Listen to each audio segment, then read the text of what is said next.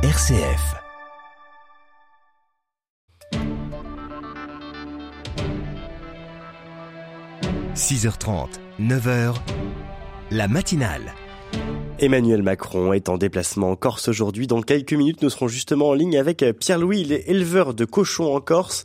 Il nous partagera son quotidien. Mais avant cela, on ouvre le dossier de la rédaction pour décrypter ce matin le rôle de la Banque Centrale Européenne avec vous, Baptiste. Organe froid, la, BCE, mais indispensable au fonctionnement de la zone euro. Une institution qui jouit d'une indépendance totale vis-à-vis des États membres, au contraire de la Commission ou du Parlement européen. Une BCE qui a été salutaire pour les économies européennes pendant le Covid, mais qui, depuis le retour de l'inflation, a de nouveau endossé son costume de gendarme. Alors pourquoi nous parler de ça à 7h10, Baptiste? Oui, ça peut être un peu euh, indigeste, je m'en excuse. C'est un dossier technique, mais qui est indispensable pour comprendre notre vie de tous les jours. Pourquoi, par exemple, l'inflation si lentement en France? Pourquoi nos taux d'intérêt sont-ils en train d'exploser? Pourquoi le gouvernement vient à la rescousse des ménages concernant les crédits immobiliers? Pourquoi la consommation euh, diminue? Pourquoi les prévisionnistes alertent sur une croissance plus basse que prévu l'an prochain? Eh bien, pour avoir toutes ces réponses, il faut chercher vers un seul et même organe, la tour de contrôle de la zone euro, la Banque Centrale Européenne. Alors d'abord, pour bien commencer, il faut peut-être réexpliquer le lien entre nos banques françaises et cette BCE. Et pour cela, je laisse la main à un économiste, Patrick Conseiller à la banque Natixis les banques françaises se refinancent d'une part par des, prêts de la BCE et d'autre part par des prêts entre elles. Ces ensembles de prêts sont faits à des taux d'intérêt qui sont très proches du taux d'intervention de la BCE, donc euh, aujourd'hui de 4%. Hein. Et donc euh, les coûts de refinancement des banques montent comme les taux d'intérêt de la BCE.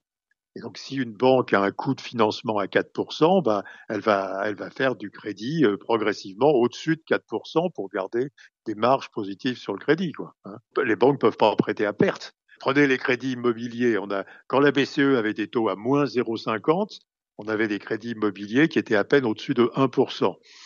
La BCE aujourd'hui a des, des taux d'intérêt à 4%. Les taux du crédit immobilier sont de 3,5 aujourd'hui en France, mais ils montent encore. Hein, et donc probablement ils vont aller à 4% ce qui, euh, ce qui reflètera pratiquement l'intégralité de la hausse des taux d'intérêt euh, de, la BCE.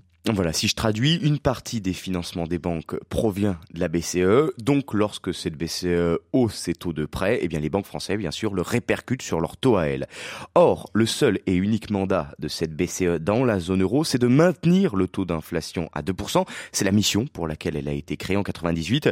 Alors, lorsqu'on est en dessous, elle fait preuve de souplesse, soutient les économies comme pendant le Covid lorsqu'on est au-dessus, comme ici, eh bien, elle resserre la vis. Et là, pour lutter contre l'inflation actuelle, elle a relevé dix fois ses taux directeurs pour atteindre les 4%, un taux historique. Maintenant, il s'agit de comprendre pourquoi monter ces taux directeurs permet de lutter contre l'inflation. Réponse cette fois de l'économiste Philippe Crevel, directeur du Cercle de l'épargne.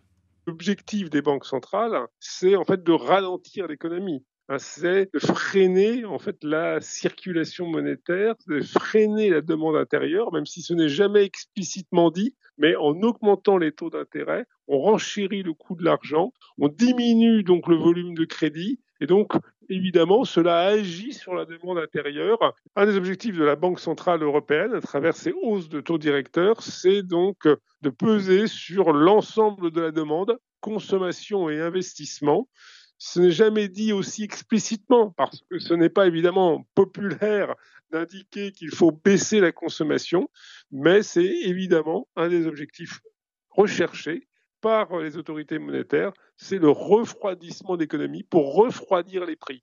Si je comprends bien, Baptiste, euh, hausser les taux pour la BCE, c'est le but, c'est que les citoyens consomment moins. Oui, l'objectif euh, de la BCE, c'est d'harmoniser l'offre avec la demande afin de casser la mécanique inflationniste. Et pour cela, eh bien, il faut baisser la consommation.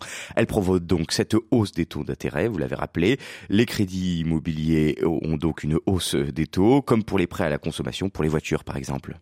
Mais qui dit euh, baisse de la consommation dit aussi croissance en berne et potentiel grogne social, Baptiste. Ça semble un peu contraire aux, ambitions du gouvernement. Et c'est là que les problèmes surgissent, puisque le gouvernement français, par exemple, est obligé de soutenir le pouvoir d'achat euh, des Français, de soutenir les crédits immobiliers, quand la BCE, elle, tente de faire l'inverse.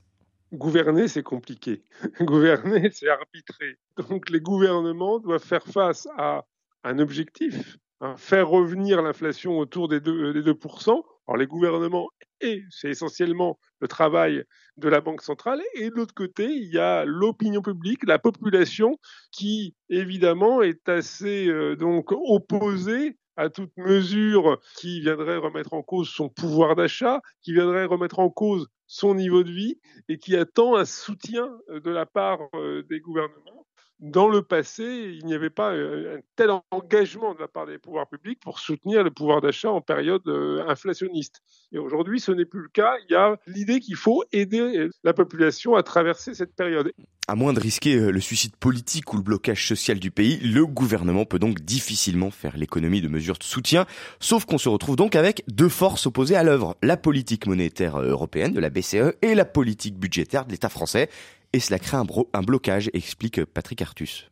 Il y a un conflit de politique économique, hein. la politique monétaire devient plus restrictive, et la politique budgétaire reste expansionniste. Et donc, ces deux politiques s'annulent. Et donc, vous avez une crise immobilière sans réussir à faire baisser l'inflation, parce que la politique de dépenses publiques du gouvernement et la politique monétaire de la BCE ont des effets opposés et donc ont très peu d'effets résultants sur l'inflation. Il faudrait accepter que euh, la politique budgétaire soit coordonnée avec la politique monétaire et que la politique budgétaire devienne aussi restrictive. Et tant que vous ne coordonnez pas ça, ben, effectivement, vous aurez une stimulation de la, de la demande par la politique budgétaire, hein, parce que on aide les ménages à acheter des voitures, à consommer, à acheter des logements, etc.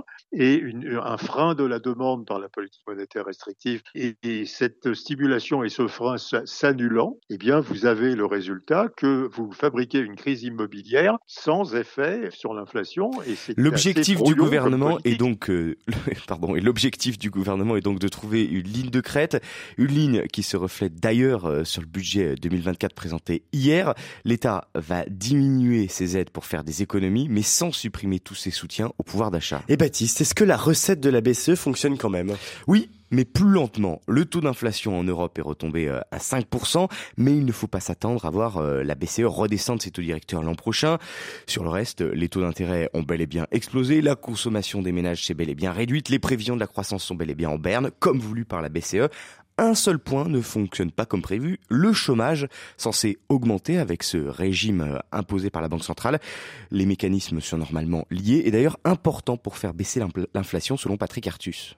Ce qui coince aujourd'hui, c'est que vous avez bien toute la chaîne, sauf la montée du chômage. Il y a une interférence qui apparaît, qui est le fait que nous avons une productivité du travail qui recule. C'est-à-dire chaque salarié dans la zone euro produit moins d'une année sur l'autre. Et, comme la productivité du travail recule, vous n'avez pas de hausse du chômage. Les entreprises continuent à créer des emplois, puis il y a un déclin de la productivité. Si vous n'arrivez pas à faire monter le taux de chômage, le marché du travail reste extrêmement tendu et les salaires continuent à accélérer. Les, salaires de la zone euro euh, augmentent de 5,2% par an. En France, c'est 4,5%. Et il n'y a aucun ralentissement des salaires. Hein. On a plutôt une accélération des salaires. Et donc, il faut ralentir les salaires. Pour ralentir les salaires, il faut faire monter le taux de chômage pour que les salariés aient moins de pouvoir de négociation. Il faudrait euh, avoir une détente du marché du travail c'est-à-dire euh, bah, faire monter le chômage, quoi, dit crûment. Voilà, et je précise euh, pour conclure que ce point sur le chômage reste débattu par les économistes. Par exemple, Philippe Crevel me soulignait qu'aux États-Unis, l'inflation est retombée à 3%